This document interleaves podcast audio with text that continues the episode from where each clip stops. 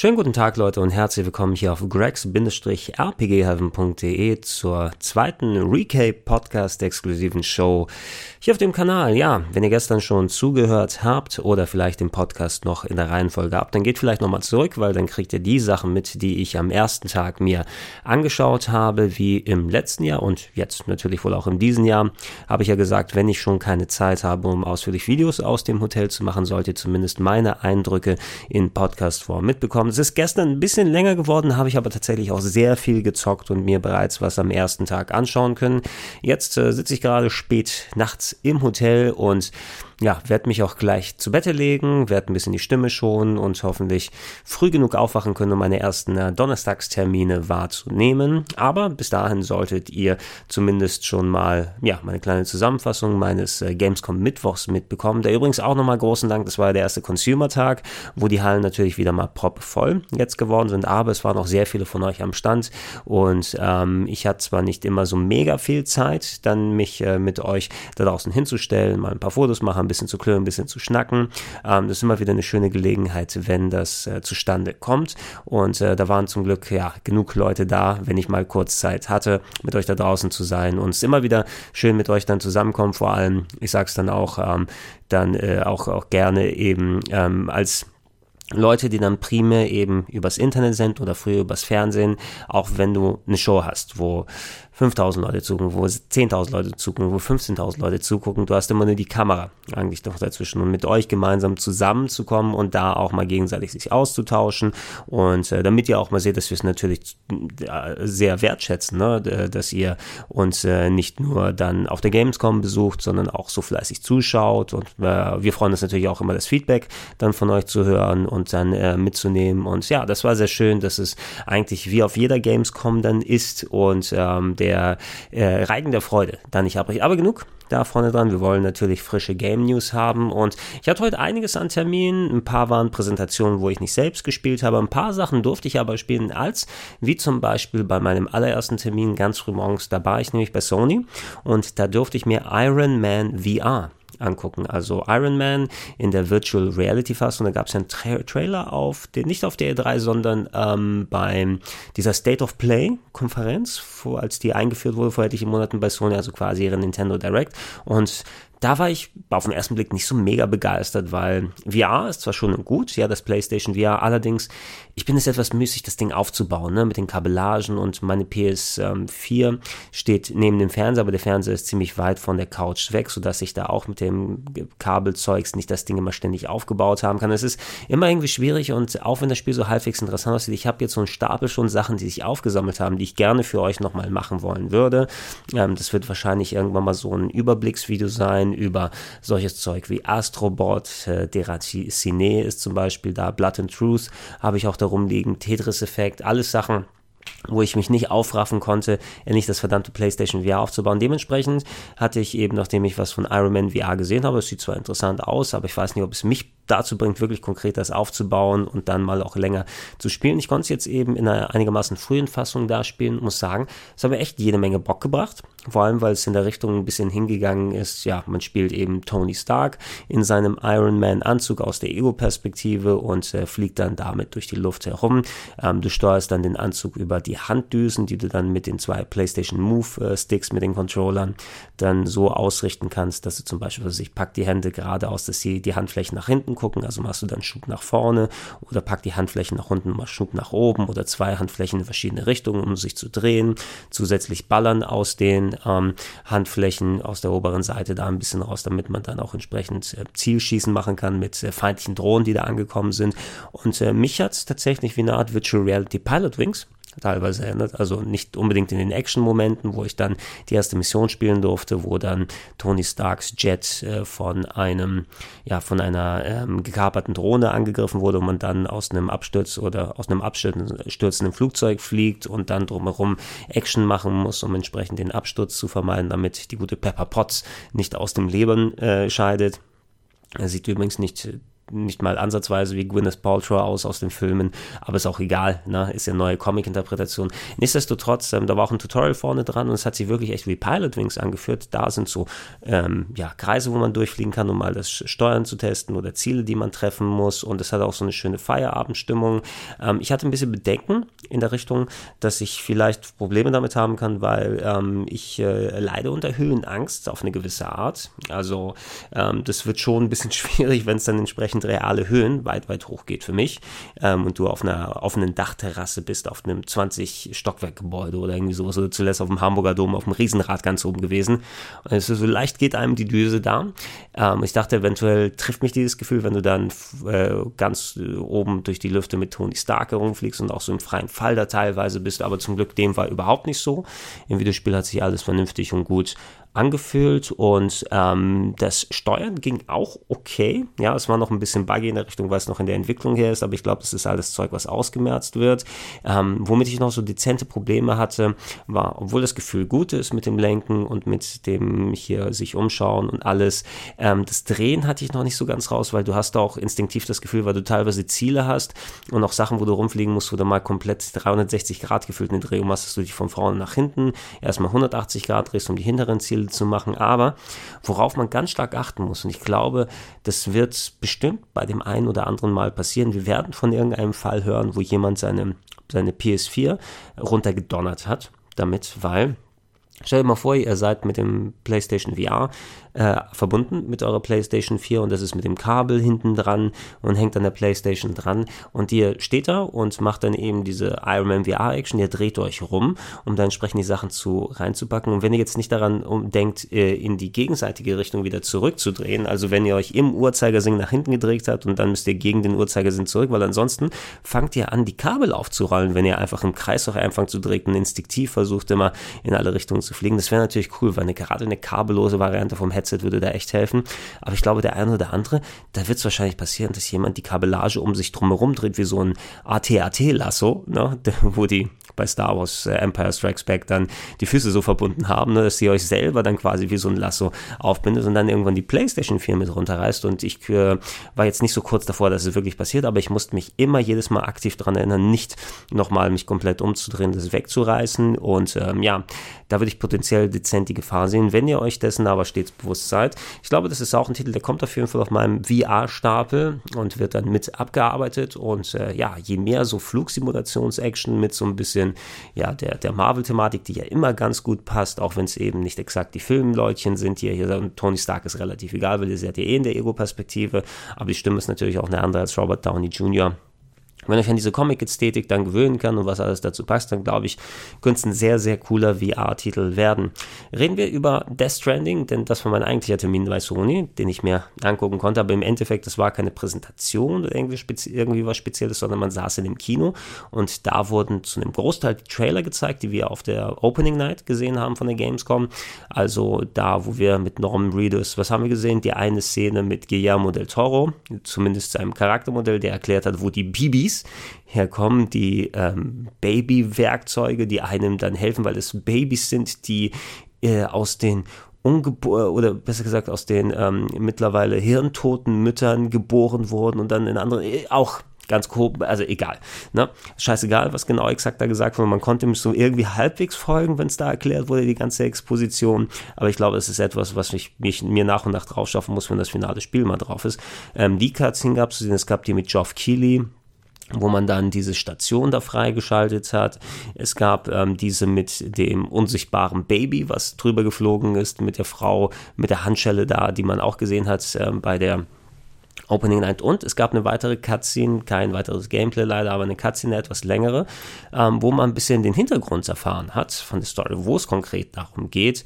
Und ähm, ja, wir befinden uns in einer Art postapokalyptischen Amerika der Zukunft. Es gibt nicht mehr die Vereinigten Staaten, aber es gibt Hoffnung, dass die Vereinigten Städte von Amerika wieder zusammenkommen. Die United Cities of America, glaube ich, UCA oder so wurde es genannt. Und das ist in der Vergangenheit, ähm, hat sich wohl das ganze Land so aufgespalten und jede ähm, Region hat so ihr eigenes Grüppchen da gemacht und nicht viele Leute wollen damit interagieren. Aber wir sind mit dem Hauptcharakter Norman Reedus ähm, im Weißen Haus, ja, und da treffen wir die Präsidentin, gespielt von Lindsay Wagner, der Schauspielerin der, 70, der 7 Millionen Dollar Frau aus den 70ern, die mittlerweile natürlich alt geworden ist, da aber in ihrer jungen Ausgabe zu sehen ist, weil ich sie mega cool finde eigentlich, weil genau das nochmal ähm, die Art des, des ähm, künstlichen Schauspielers in Anführungsstrichen nochmal, das sind die Möglichkeiten, die die Technik einem bietet, ja, Leute nochmal so richtig zu verjüngen und dann nicht so deplatziert zu wirken, wie viele von den verjüngten Schauspielern aus Film und Funk, weil hier hast du ja die Videospielumgebung und kannst das dementsprechend machen und auch eine Schauspielerin, die ich sehr gern gesehen habe. Früher, ähm, die ist jetzt die neue Präsidentin, ist aber nicht physisch in Washington, sondern wird irgendwo in Kalifornien festgehalten von einer Sekte und kann da aber mit ähm, dem Weißen Haus kommunizieren und gibt Norman Reedus den Auftrag, hey, wander komplett durch die äh, Vereinigten Staaten, durch die ehemaligen und da findest du Knotenpunkte, die aufgebaut wurden und die musst du miteinander verknüpfen, sodass ein riesiges Netzwerk über den USA entsteht und somit ähm, die Vereinigten Städte von Amerika wieder zusammenkommen. Also es war ganz grob, so wie es da erklärt wurde. Anscheinend haben die Präsidentin und Norman Reedus auch noch eine ehemalige Beziehung und auch die Präsidentin ist irgendwie tot. Anscheinend auch nochmal dazu. Entschuldigt. Und ähm, dann war da auch noch, ich würde sagen, der Vizepräsident, ja, ein Kerl mit einer Maske, einer Totenkopfmaske der noch geplappert und gequatscht hat. Äh, und ja, das war so die Exposition, die da gezeigt wurde. Eine emotionale Szene, auch wenn es so ein bisschen nur Setup und Exposition dabei gewesen ist, dass mir so ein bisschen klar gemacht hat, das Spiel, was wahrscheinlich darauf hinauslaufen will, dass man viel eben in dieser Open World unterwegs ist und dann das macht, was man in dieser Geoff Keighley-Szene gesehen hat, also dass er in diese Container zum Beispiel reingeht und da seinen Schlüssel mit USB-Sticks, die seinen Schlü Schlüsselbund da reinhält und dann wird dieser Netzwerkpunkt aktiviert. Vielleicht wird das zum Beispiel auch später zum Quick Traveln gemacht und ja, keine Ahnung, da kommen irgendwelche Leisten, denke ich mal, die hochgehen und sagen, ey, so und so viel Prozent von Amerika hast du wieder vereint, bis du das große Ziel machst, dass alle gemeinsam äh, in Kalifornien zu dieser einen Stadt hinkommen, die von der gegnerischen bösen Fraktion, die ihr eigenes Süppchen kocht, macht und die tote Präsidentin führt hat und die von da aus senden lässt dass man die dann überfällt und natürlich auch das Mysterium hinter den Bibis, die die Babys sind, aber BBs, also BBs genannt wurden. Ja, ich sag mal so, ne? Ähm, ich habe immer noch jede Menge Bock auf Death Stranding und äh, ich vertraue da zu einem gewissen Maße in Kojima, weil ich weiß, dass seine schwachste, seine Ader zum Schwachsinn oder die, die hat Methode, der Wahnsinn hat Methode, ne? Und da steckt meistens auch noch mal eine Ideologie und Gedankenwelt dahinter und er hat eben noch mal den dezent anderen Blick auf die Art, wie man Videospiele-Stories macht. Das Gameplay muss eben noch funktionieren und auf die eine oder andere Art, ach, jetzt wird das passieren, wenn ich spät die Podcasts aufnehme, aber ich glaube, da kommen wir zurecht. Ähm, ich vertraue da ein bisschen in Kojima und ich will das nicht so mega bedenklich wie Kollege Fabian zum Beispiel sehen, weil ich da schon viel Erfahrung in den Sachen habe. Es ist ja auch nicht so mega, so mega geil, dass er so Leute, Leute wie Geoff Keighley oder einfach die gescampte Form von Guillermo del Toro reinnimmt und dann andere Schauspieler Rollen da drin machen lässt. Das könnte ähm, verstörend wirken. Insgesamt habe ich aber nicht so das Problem damit, wenn du da Norm Reedus, eine Lindsay Wagner siehst, die anderen Schauspieler. Ne? weil im Film sagst du ja auch nicht, oh, den kann ich jetzt nicht ernst nehmen, nur weil Tom Cruise jetzt eine andere Person als Ethan Hand spielt. Das ist ja Quatsch. Ne?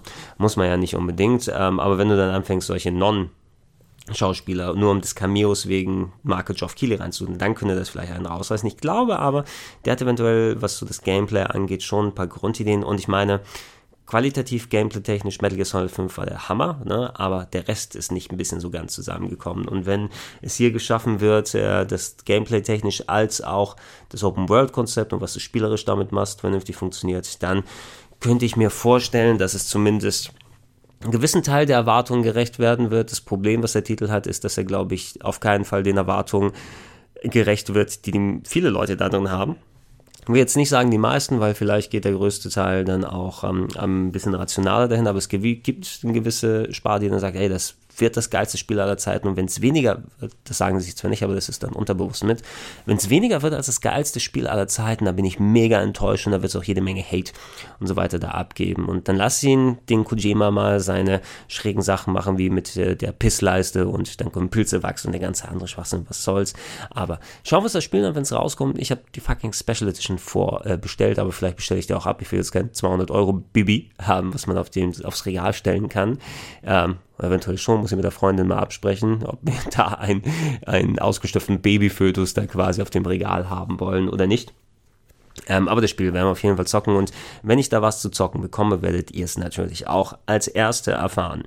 Ähm, ich war auf einem Termin, wo ich tatsächlich was gespielt habe und war ein Spiel, was überhaupt nicht bei mir im ähm, Fundus ist, was so die Standardgenres angeht, nämlich Synced Off also singt, äh, synchronisiert und dann aus, ne, so auf Deutsch übersetzt, singt oft ein PC Multiplayer-Shooter von Tencent, also der chinesischen Mega-Entwicklungsfirma, aber ich glaube, es war so eine kleine Unterdependance, die dafür zuständig war, da war so ein kleines Team von drei Leuten, die uns das präsentiert und ich war äh, Mitkollege Wirt und noch einem spanischen Pressekollegen da. Und wir, uns wurde eine kleine Präsentation gegeben und dann haben wir Hands-on gemacht.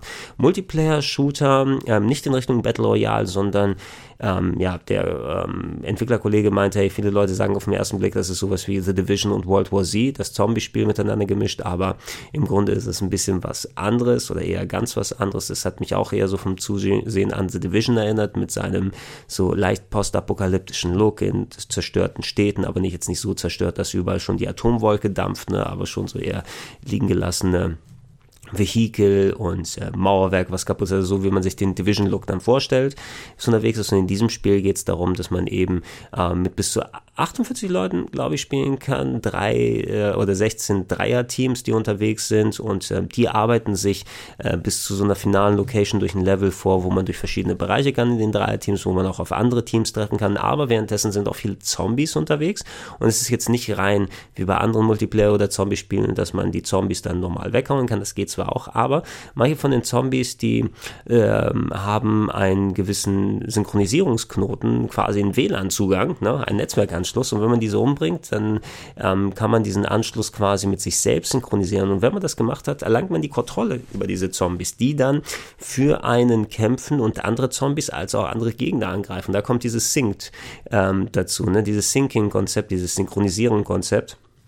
Ähm, wir haben das genannt bei Rocket Beans WLAN-Zombies, ne? im Grunde, ne? wenn man seine eigenen WLAN-Zombie-Truppen hat und die dann macht, was natürlich ein etwas anderes Element ist und ähm, ja, hey, das ist hier natürlich hier durch technische Methoden und so weiter erklärt. Du hast natürlich viele Games, wo du entsprechend so eine, ich übernehme jetzt die Gegner die Kontrolle und die agieren dann für mich äh, Funktion drin hast zwar im limitierteren Maße, dass es hier dann nicht so große Gruppen sind und hier wahrscheinlich ein bisschen mehr, was die Zombies angeht. Aber ja, das ist so das Alleinstellungsmerkmal war. Äh, am Montag bei dem Nvidia RTX Showcase, also der speziellen neuen Technik, die dann nochmal wesentlich geilere Details möglich macht und Spiegelungen, realistische Spiegelungen auf Fenstern und so. Ich weiß jetzt nicht, ob der RTX-Modus an war, wo wir es gespielt haben auf dem PC. Es sah ziemlich gut aus, kann man sagen. Ne? Also solide und mehr als solide. Sogar hat sich auch vernünftig gespielt. Ich habe mit Maus und Tastatur gezockt gezockt. Wir waren da gleich im Endgame und ich glaube, der Schwierigkeitsgrad war ein bisschen runtergesetzt, sodass man sich ein bisschen akklimatisieren kann. Und wir mussten dann äh, eine Zeit lang so ein Gebiet verteidigen, verschiedene Waffen ausprobieren, Gegner mit Weak Points besiegen, die ein bisschen größer waren. Und ähm, das konnten wir leider dann nicht mehr spielen, aber ganz am Ende ähm, sind nochmal Drohnen-Jetpacks gekommen, die uns aufgenommen haben, sodass wir mit den Jetpacks herumblieben und auch hätten herumballern können. Das hat jetzt noch nicht in der Version funktioniert. Aber ja, es war so ein kleines Match, was so ein paar Minuten gedauert hat. Ich glaube, eine richtige Runde soll am Ende dann zwischen 20 20 und 30, 40 Minuten irgendwie gehen, also je nachdem, wie man es angeht, so eine Multiplayer-Partie.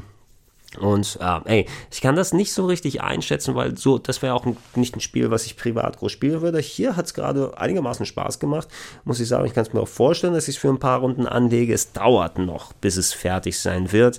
Sie meinten, ey, sie werden wahrscheinlich eher 2020, Anfang Richtung Mitte oder so, ähm, in der Alpha gehen, wo die Leute auch mitmachen können und danach nach einem Release-Date suchen. Also das ist noch eine vergleichsweise frühe Version, die wir hier gesehen haben, aber die hat schon einigermaßen funktioniert und das wäre vielleicht ein Titel, den man im Blick behalten müsste, weil man vielleicht ein bisschen was anderes als die ganzen Battle Royale-Dinger haben wollen würde. Ähm, dann ganz viel am Bandai Namco stand, aber das kann ich einigermaßen fix auch machen, muss ich sagen, weil da war sehr viel Anime, wo man ja ein bisschen reinspielt und dann kann man sagen, okay, das kann ich schon mal jetzt ein bisschen beurteilen, aber ich bin nicht so tief in der Materie drin, um zu sagen, das sind so die Ins und Outs des Titels. Zum Beispiel Dragon Ball Z Kakarot konnte ich spielen, das neue Dragon Ball Z Spiel, diesmal von Cyber Connect 2, der Firma also, die sau viele Naruto-Spiele gemacht hat. Und diesmal ist es nicht nur ein Flugkampfspiel, so wie wir die alten Dragon Ball Xenoverse und Dragon Ball Burst Limit und wie sie alle heißen, dann ähm, gespielt haben, sondern das Gameplay, das ist zwar recht ähnlich, dass du herumfliegen kannst mit Goku und den anderen spielbaren Figuren und man sich so große Luftkämpfe gegen die Gegner battelt, auch storytechnisch. Natürlich geht es mal wieder mit der Raditz-Geschichte äh, los äh, und dann arbeitet man sich über die ähm, äh, Saga mit Freezer dann durch und jetzt auch die Cell-Saga komplett mit dabei. Das, was wir spielen konnten, war zum Beispiel der Finalkampf von Son Gohan gegen Cell, gegen Perfect Cell. Ähm, und das interpretiert eben durch das Gameplay, was man da machen kann und neu geschaffene Cutscenes von CyberConnect 2. Als auch, ich weiß nicht, ob da auch äh, zum Beispiel die Bu-Sage angedacht ist, weil das ist ja, die ist ja meist so weit weg, dass die vielleicht nicht beachtet wird bei den Spielen, also storymäßig, aber ansonsten alles das, was man kennt, mit Fokus eben auch nochmal aufs Kämpfen und so weiter. Aber es gibt so ein RPG, äh, Oberbau eben, wo man eine Sandbox hat, Open World, glaube ich, wollten es die Kollegen noch nicht hin, aber es sind auch Questgeber, wo man verschiedene Sachen machen kann. Die Fahrschulfolge wird eingebaut sein aus der Anime-Serie. Also wem einen das sagt, das wird der Hammer. Das wird anscheinend auch eine Mission sein, die man machen kann und eben, wo man rollenspielig seine Charaktere aufbaut. Vom Rollenspiel habe ich kaum was gesehen, da, weil es gab ja nur die äh, Kampfsequenz dann zu spielen. Ich wäre gespannt zu sehen, wie es sich spielen würde mit dem Rollenspielpart oder ob es wieder so eine herbe Enttäuschung wird. Also in der Form, weil ich da nie reingekommen bin in One Piece World Seeker, was eigentlich nachdem ich es in den letzten Gamescom gesehen habe, ganz cool klang, ey, warum nicht ein geiles Action-Adventure mit ähm, der One Piece-Lizenz machen? Aber im Endeffekt war das erst nichts halbes und nichts Ganzes, wo ich es ausgetestet habe, als die finale Version dann da war und hat mich doch einigermaßen enttäuscht persönlich hinterlassen. Äh, will nicht sagen, dass einige Leute nicht dann damit Spaß hatten, aber mein Bier war es nicht. Und bei Kakarot jetzt hier auch, also auf den ersten Blick sehe ich nicht den Unterschied zu einem Xenoverse und zu einem Burst Limit und zu den älteren Titeln und Budokai und Tenkaichi und wie sie alle heißen und ähm, so einen Titel brauche ich persönlich nie nochmal, ne? weil die Story auch schon tausendfach gezeigt wurde. Da war mir persönlich, mir persönlich, ne? wie gesagt, es muss ich nicht auf euch umspielen, weil hier bei der Präsentation, die wir da gerade hatten und ähm, auch nachher bei der Anspielsession, da waren genug Leute dabei, die sind richtig abgegangen, haben sich mega gefreut drauf und auch more power to them. Ja, ne, ihr dürft euch freuen, ist ja auch alles vollkommen legitim. Mich hat Dragon Ball Fighters, weil es eben mal ein Fighting Game gewesen ist, persönlich mehr angesprochen, auch mit der geilen Technik und alles, aber ich kann verstehen, dass das eher Nische ist, als wenn man Kampf plus Action-RPG draus macht. Ne? Und ähm, für mich war dann nichts so groß Besonderes mit bei, aber anscheinend den Fans gefällt's. Ne? Ähnliches kann man sagen über äh, One Piece Pirate Warriors 4, das neue Pirate Warriors respektive Dynasty Warriors eben, das ich schon auf der PS3 mal in früheren Teilen gespielt hatte. Jetzt ist man gegen Gegner angetreten, der Big Mama heißt, wahrscheinlich aus den neueren Arcs. Ich bin nicht mehr so in der Materie drin, dass ich jeden Charakter und jeden Gegner mehr kenne. Sanji habe ich erkannt von den Spiel spielbaren Charakteren, der Rest waren irgendwie andere, die neu dabei waren. Und ansonsten, es sind Dynasty Warriors, ne? Oder Pirate Warriors, ganz viele Gegner, mega Gewusel, Special-Effekte und hau drauf und erober Basen, in Anführungsstrichen, Spiel oder kämpft gegen die Bosse. Sah ordentlich aus, okay, will ich sagen. Ich hatte den, den, Eindruck, dass unser Fernseher da falsch kalibriert war und die eventuell ähm, die Funktion anhatten, dass da dieses Motion Blur drin ist, also dass da ähm, mehr flüssige Frames dargestellt werden durch Interpolation, als wenn das Spiel eigentlich ausgeben würde. Und dadurch entsteht ein Delay in der Steuerung, weil ziemlich alle Spiele, die wir da probiert haben, hatten so einen leicht dezenten Delay und ich glaube nicht, dass man das auf das Spiel umschränken kann, sondern auf die eher misslungene Fernseheinstellung. Und das ist ein bisschen schade. Ich hoffe, dass es äh, den anderen Leuten auch erfällt und dass sie die Titel nicht im Vorhinein abstrafen, weil sie dann sich so delay-ich anfühlen zum Teil. Das, glaube ich, lag tatsächlich eher am Fernseher. Und ja, ey, bekommt zum Beispiel viel mehr One Piece Pirate äh, Warriors 4 ähm, damit. Was habe ich noch gespielt? Was haben wir denn hier auf der Liste noch mehr drauf?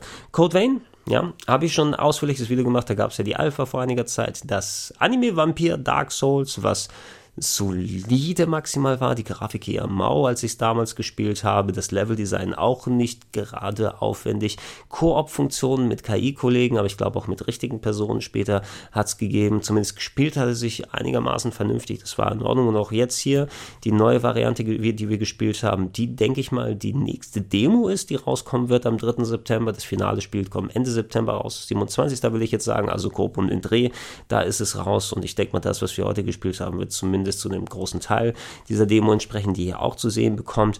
Ein bisschen polierter, was die Technik angeht, aber man müsste jetzt Unterschiede mit der Lupe suchen gegenüber dem ersten Alpha-Test. Wahrscheinlich sieht man im konkreten Vergleich nebeneinander, oh, da hat sich was an den Animationsphasen geändert oder was die Flüssigkeit der Angriffe und so weiter angeht. Aber weiterhin bleibt es ein Anime Dark Souls, ne, was Level-Design technisch bis jetzt nicht irgendwie an die Dark Souls-Titel an sich rangekommen ist, kampftechnisch okay gewesen ist. Du hattest den Vorteil, dass du da eine sehr enorme Varianz hast, was die Build des eigenen Charakters angeht, also in welche Richtung, welche Waffen du nimmst und wie sie geskillt sind, welche Special-Fähigkeiten dazu kommen. Da bleibt doch äh, wirklich eine große Sache über, die ihr ausprobieren und machen könnt. Aber im Grunde wird es zu beurteilen sein, wenn ich die finale Version mal habe und das mal vernünftig ausgetestet habe. Ich habe nicht so mega viel Hoffnung drin. Es könnte mir, glaube ich, noch Spaß machen, aber das Level-Design haben mich abgeschreckt, als auch das Charakterdesign mit seinen Teilen teilweise mega großpusigen Charakteren, also die auf niedere Anime-Instinkte setzen. Und das ist echt, das ist lame. Ne? Also wer ähm, solche Figuren und Charaktere und Möglichkeiten da reinpackt und ohne, also davon wird nicht gutes Charakterdesign bestimmt und das ist eher Ablenken ähm, für die für die ganze Otaku und Hauptsache haben wir eine großbusige Anime-Vampir-Mädels da drin Fraktion. Wer braucht denn das? Na, das ist dem Spiel nicht zuträglich und das ist der Stimmung nicht zuträglich, aber wahrscheinlich ist es dem Bankkonto zuträglich, ne? dass Leute da ein bisschen mehr Geld zücken. Zu Man of Medan will ich mich nicht so sehr ausführen, weil da habe ich ja schon auf Rocket Beans TV einiges gesagt, als ich vor einiger Zeit diesen Preview-Termin hatte. Ähm, ich habe mittlerweile auch eine Version bekommen des finalen Spieles, deshalb habe ich jetzt hier nicht nochmal gespielt, ähm, weil ich es nach der Gamescom mal spielen werde und da behalte ich mir mein Urteil vor. Nur so viel, es ist eben wie Until Dawn ein ähm, Adventure-Game, ne, wo ihr in Entscheidungen treffen müsst, Quicktime-Sequenzen. Jetzt geht es um eine Geistergeschichte auf einem Schiff. Ähm, unter Man of äh, Medan oder besser gesagt The Dark Pictures Anthology ist der, der Überbegriff. Und da ist Man of Medan die erste Episode. Da wird man wohl alle halbe Jahre jetzt ein neues Spiel sehen, was quasi einen neuen Cast, neue Story, neue Charaktere, neue Umstände dann irgendwie hat. Und die ähm, verwunschene Seefahrergeschichte, die man hier zu sehen bekommen hat, dann komplett ausgetauscht wird im nächsten. Ansonsten spielt sich eben wie Until Dawn mit ähm, zehn kleine Jägermeister-Funktionen. Wer nicht rechtzeitig seine Quicktime-Events macht oder auf die Charaktere aufpasst, die können auch sterben und dann beeinflusst das die Story und den Verlauf und was man da machen kann. Ähm, ich fand es solide bisher, wo ich es gespielt habe. Kollegen Fabian hat schon durchgespielt, hat die paar Stunden gefunden, weil es so mega lang ist es nicht. Es ist ja auch eher ein Budget-Titel, dadurch, dass es eher so Episodic-Content ist, nur dass alle halbe Jahre eben komplett neues Spiel dann rauskommen soll. Ähm, und der war nicht so mega begeistert davon. Und ja, ich behalte mir da auch mal das Urteil vor, ich werde spielen, wenn ich dann wieder zurück bin und da mal zwei, drei Stunden finden kann, um es mal richtig durchzuhaken. Und äh, ich hoffe, dass sich mein solider Eindruck bestätigt und dass es nicht so zerfasert gegen Ende hin, weil mir hat Until Dawn auch Spaß gemacht. Und ich hoffe, dass da ähm, Man of Medan dann hinterherkommt. Und wenn einem das äh, Unglücksgeisterschiff-Szenario äh, nicht gefällt, ist ja auch zu Ende mit dem Spiel hier. Und gut ist es. So, und ein Spiel habe ich noch gespielt, das erwähne ich noch kurz, Red, das neueste Download-Game von Double Fine, also den Machern von Grim Fandango und Broken Age und so weiter und so fort. Ein Top-Down, äh, Rogue-like, äh, Hack and Slay oder besser gesagt Action-Adventure, Action-Slasher. Ähm, du bist in einer postapokalyptischen Umgebung unterwegs und da muss man weit genug ähm, in, in random, es schienen random generierte Dungeons zumindest zu sein, von dem, was ich bisher probiert habe. Vielleicht sind die auch fest, aber dafür werden sie ein bisschen unspektakulär. Ähm, da der Gegner während weghauen, wenn man stirbt, ist sein Charakter tot und dann kann man eine neue Runde angehen. Alles in so einem sehr ein bisschen dezent hässlichen Kopffüßler-Design mit äh, sehr grellen Neonfarben, weil es so ein 80er-Jahre-Vibe haben soll, mit wie die Charaktere designt sind und dem Farbschema und der dicken Synthwave-Musik. Und hm, es hat sich okay gespielt, das werde ich vielleicht mal probieren, das wäre was für die Switch. Da hatte ich echt ein großes Delay in der Steuerung, das kann aber wie gesagt sehr stark an dem Fernseher liegen, den wir probiert haben. Ich werde es mal ausprobieren, mal sehen, wie es taugt und ob man da vernünftig reinkommen kann. Wo ich aber auch drüber hinweg bin und ey, ich bin ein Kind der 80er, ja, ich liebe den Style an sich und auch die Synthwave-Musik mit den äh, breiten äh, Synthi-Teppichen und den dicken Bässen und allem drum und dran. Aber das als Thematik für ein Videospiel finde ich mittlerweile so passé, dass mich das auch emotional nicht mehr rührt. Ne? Also da geht dann, das wird alles in Cybergrids und mit äh, rosa und violetten Farbverläufen und gelb dann nochmal dargestellt und dazu die wummernden Sinti-Bässe im Hintergrund und so. Und wo ich früher geil gesagt hätte, sage ich jetzt, oh, ist nett. Ne? Und äh, da wird das leider so ein bisschen mit reinfallen und das war dann nicht so doll. Dann gucken wir noch mal ein bisschen weiter, weniger erzählen ja, so richtig ein der Titel, die jetzt kommen, von denen habe ich nur was gespielt, da kann ich die anderen ein bisschen kürzer abgehen. Äh, Monster Hunter Iceborne war ich auf der Bühne von Capcom und habe mir da ein bisschen was von den Entwicklern zeigen und erzählen lassen. Das sah sehr interessant aus, vor allem für die Leute, die Monster Hunter World eben schon sehr ausführlich gespielt haben und jetzt in Iceborne einsteigen können mit neuen Monstern, die dabei sind, mit äh, neuen äh, Items und Armor-Sets, die nochmal das Ganze erweitern. Monster Hunter World ist das verdammt nochmal bestverkaufte Spiel von Capcom aller Zeiten. Besser als einzelner Titel Titel als alle anderen Sachen, die sie verkauft haben, mit seinen 12 bis 15 Millionen, glaube ich, dadurch, dass er mittlerweile auch auf PC und PS4 und Xbox One ist. Und ist ein eben sehr wichtiger Titel für Capcom. Und da hatte ich die Gelegenheit, auf der Bühne mit vielen der Entwicklern da zu sprechen, auch nochmal Grüße an die Capcom-Leutchen und ähm, Wolf und Julia, die da moderieren ähm, über die ganze Woche über, die natürlich da auch viel, viel zu tun haben, wie wir auf der Rocket Beans Bühne auch. Und es war schön mal mit den Kollegen da mal ein bisschen zusammenzuarbeiten, auch wenn ich nicht jetzt selber spielen konnte, aber ich war andererseits auch ganz zufrieden, weil auf der Bühne, da mit dem Spiel, wo ich jetzt noch nicht mehr ganz so richtig drin bin, weil es ein bisschen länger her ist, dass ich Monster Hunter World gespielt habe, ich würde es lieber persönlich selber angehen wollen. Oh, eine wichtige Info ist übrigens, wenn ihr euch Iceborne holt, dass ihr da auch eben die ganzen Updates, die ähm, äh, Gameplay-technisch gemacht wurden für Iceborne, die werden auch zurückgeportet ins originale Game. Also wenn ihr Monster Hunter World noch nicht so weit gespielt habt, die Gameplay-Erweiterung und ich glaube wohl auch die Gegenstände anscheinend, die werdet ihr so auf die eine oder andere Art auch im Hauptspiel benutzen können, was euch vielleicht die Progression nochmal erleichtert, was ja eine coole Geschichte ist, die man mitnehmen kann. Ja, Dragon Ball Z haben wir gesprochen. Äh, Vampire the Masquerade 2, Bloodline 2 habe ich mir ein bisschen angeguckt. Ich habe den ersten in der Serie gespielt, äh, Vampire the Masquerade Requiem ähm, ein ganz früher PC-Titel, Anfang der 2000er. Ähm, und äh, Vampire the Masquerade Bloodlines war dessen Fortsetzung, die ja sehr cool angekommen ist in der Fangemeinde, aber leider von den Abverkäufen nicht cool genug war und über die Jahre äh, von dem unfertigen Spiel über Fanpatches zu einem echt gut spielbaren Game gemacht wurde, ähm, basierend auf dem White Wolf ähm, Strategie, äh, Strategiesystem, sage ich schon, der, der, dem Rollenspielfundament mit seinen verschiedenen Vampir-Clans, die unterwegs sind. Hier sind sie in Seattle gerade und die Story wird weitergeführt. Ist äh, von, äh, sind viele Leute dabei die auch eben ähm, am Original da mitgewerkelt haben, wenn ich mich nicht irre, als auch viele Enthusiasten, die über Phantom dahin gekommen sind und jetzt das Ding produzieren. Und ey, sieht cool aus. Ich werde es auf jeden Fall spielen. Freue ich mich mega drauf, genauso wie, dass wir in einer Welt leben, also es verwirrt mich immer noch, wo wir ein Sequel zu Bloodlines bekommen, 15 Jahre fast nach Release und äh, fast 20, 25 Jahre nach Release ein neues Baldur's Gate mit Baldur's Gate 3 und die werden dann auch dann rauskommen. Meine Herren, für Rollenspielfans, da wurde für gesorgt. Ähm, ein bisschen was kann ich noch zu Control sagen, da ich das Interview mit ähm, den ähm, entsprechenden, ich glaube, so ein Brandmanager und Entwickler, die da waren, was lustigerweise, ich fand es ganz interessant, weil da werdet ihr ähm, noch ähm, nach der Gamescom, weil da fällt das Embargo, meine Meinung zu Control hören, denn äh, ich habe schon sehr weit in dem Spiel spielen können und einigermaßen was vorbereitet, dass ihr da schon ein Review bekommen solltet. Und jetzt habe ich nochmal die PS4-Version gesehen, ich habe es auf der Xbox One gespielt und ich habe tatsächlich viele von den ähm, Making-of-Videos gesehen und da waren die Kollegen da, die das Spiel vorgestellt haben, mit denen wir uns ausgetauscht haben und ich habe mal ein bisschen was von einer anderen Perspektive bekommen. Das fand ich ganz cool, weil ich mich so viel mit dem Titel beschäftigt habe gerade, dass man das nochmal mitmachen kann. Control, das neue Spiel Beispiel von Remedy Entertainment, also die Leute von Alan Wake, von Max Payne, von Quantum Break und so weiter, jetzt mit einem paranormalen Metroidvania in einem äh, Gebäude, was quasi Man in Black mit dem FBI gemischt hat. Und da hast du eine abstruse Story und äh, sich äh, von alleine verändernde Wände und eine Waffe, die sich anpassen kann.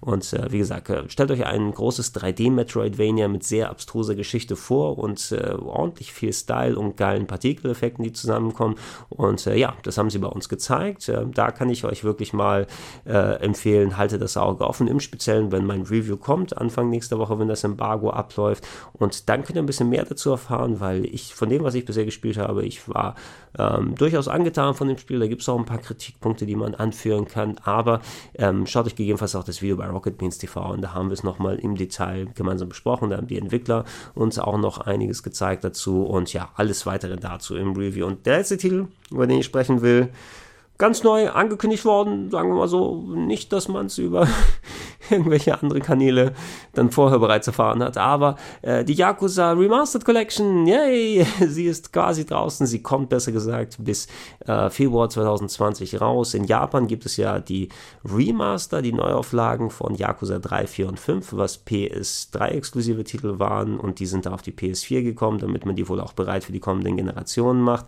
Ähm, die kommen jetzt auch endlich offiziell im Westen raus, es wurde offiziell gestern angekündigt sagen wir mal so. Ähm, und äh, das ist interessant, denn es sind keine drei separaten Download-Releases, so wie es in Japan gewesen ist, zu einem günstigeren Preis, sondern du kaufst dir ein Paket für 60 Euro, ich glaube, es sind 60 Euro im Moment noch, und ähm, dann hast du alle drei Games, die da drin sind, aber im Moment noch nicht sofort, denn das ähm, erste Game, Yakuza 3, wurde bereits freigeschaltet, kann man schon runterladen und spielen. In ein paar Monaten wird in dieser Collection Yakuza 4 freigeschaltet, das ihr spielen könnt, und im Februar 2020 Yakuza 5, damit es komplett ist was ich ein bisschen bedenklich finde, tatsächlich, warum da nicht einfach drei separate 20 Euro Downloads anbieten, statt einen 60 Euro Down oder 60 Euro Kaufpoint, weil so bezahle ich jetzt für zwei Spiele mehr, ähm, die noch nicht existieren, die teilweise ein halbes Jahr weg sind. Und ähm, das sehe ich nicht ganz so ein und ich sage, obwohl ich Yakuza sehr mag und äh, die Remaster an sich sind echt gelungen, wobei man da auch sagen muss, es sind im Grunde immer noch von der spielerischen Seite aus gesehen frühe PS3-Titel und alle Upgrades, die man so im Kampfsystem und im Handling und allem drum und dran, äh, ganz zu schweigen von den modernen Kiwami-Titeln, die auf der neuen Dragon Engine basieren, was ja nochmal ein bisschen was anderes ist, aber selbst Yakuza Zero, was auf den ersten Blick sehr ähnlich ausschaut, für die PS4 hat man diese PS3-Titel genommen und ähm, die Auflösung hochgedreht, die Framerate hochgedreht, dass sie dann echt ganz gut ausschauen. Hier bei Yakuza 3 übrigens auch allen rausgeschnittenen Content ähm, sollen sie wieder hergestellt haben. Das war ja eine berühmte Sache, dass da etliche Substories, Sidequests, als auch ein bisschen bedenkliche Inhalte, nennen wir es mal so, wo es ein bisschen eher in anzüglichere Gegenden ging, rausgeschnitten wurde aus dem Spiel damals, weil die westlichen Leute würden es eh nicht merken und brauchen es nicht. Ich hatte jetzt nicht so das Mega-Problem damit, weil viel von dem, was gestrichen wurde, waren sehr spezifische japanische Sachen, wo es zum Beispiel um japanische Wortspiele, nicht Wortspiele, aber ich glaube, es geht um irgendjemanden, der Englisch lernen will und dann musst du irgendwie Vokabeln übersetzen. Das waren so Sachen, die du nicht eins zu eins aufs Englische übersetzen kannst, um, ohne komplett was zu erfinden. Sowas war zum Beispiel daraus gekattet und das soll jetzt hier alles drin sein. Aber warum lässt ihr mich nicht dann einfach 20 Euro für Yakuza 3 ausgeben und dann, wenn Yakuza 4 kommt, dann nochmal 20 Euro und dann nochmal 20 Euro für Yakuza 5 und ich muss jetzt schon 60 dafür berappen. Ich würde es machen, weil ich Fan der Serie bin und ich weiß, dass ich sie schon haben möchte.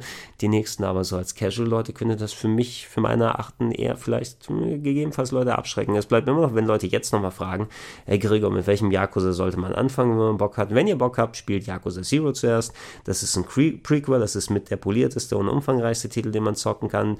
Der einen auch ein bisschen verwöhnt, wenn man die anderen Titel da spielt, die dann später kommen, weil es dann so viel gut und richtig gemacht hat, aber einen auch entsprechend storymäßig ganz von vorne einsteigen lässt. Und dann kann man das Kiwami Remake von 1 spielen oder das Kiwami Remake von 2. Dann kann man 3, 4, 5 dann angehen. Dann kann man Yakuza 6 auf der PS4 spielen, um die Geschichte von Kazuma Kiryu abzuschließen. Was noch nicht dann bekannt wurde, ist zum Beispiel ob solche Games wie Dead Souls, Yakuza of the End, das Zombie-Spin-Off da nochmal kommen werden auf PS4 äh, oder die ähm, Japan-exklusiven Titel Kensan und Ishin, was so ähm, ja, Games mit den Yakuza-Schauspielern, nennen wir es mal so, aus dem feudalen Japan gewesen sind, ähm, so mit Samurai-Ästhetik und Ära.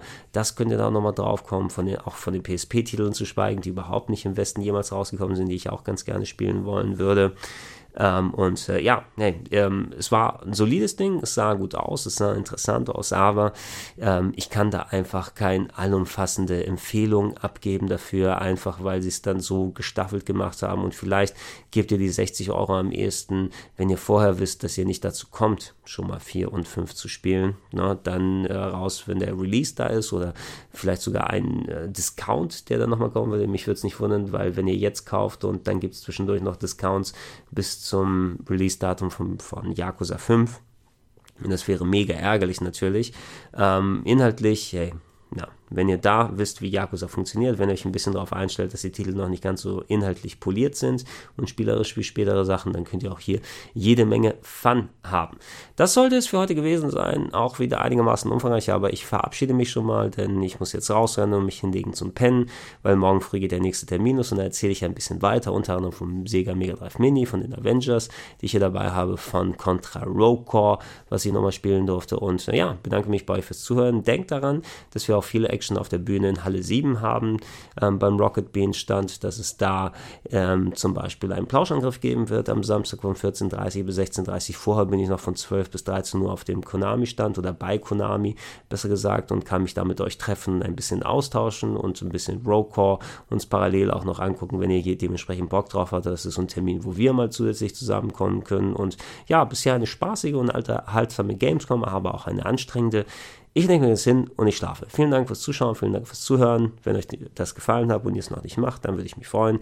Gerne supporten unter patreon.com slash rpgheaven, steadyhaku.com slash rpgheaven oder paypal.me slash Catius und dann könnt ihr viele, viele Sachen früher euch angucken oder auch einen gesunden großen Batzen mittlerweile an exklusiven Let's Plays euch angucken. Ähm, Sprite Seeings, also Retro Let's Plays, Marke, ähm, das äh, Resident Evil Survivor aus der Ego-Perspektive. Zuletzt kam nochmal komplett Maniac Mansion, über 10 Stunden Mystic Quest am Stück auf dem Gameboy. Also solche Sachen sind mit dabei. Vielen Dank und Tschüssinger.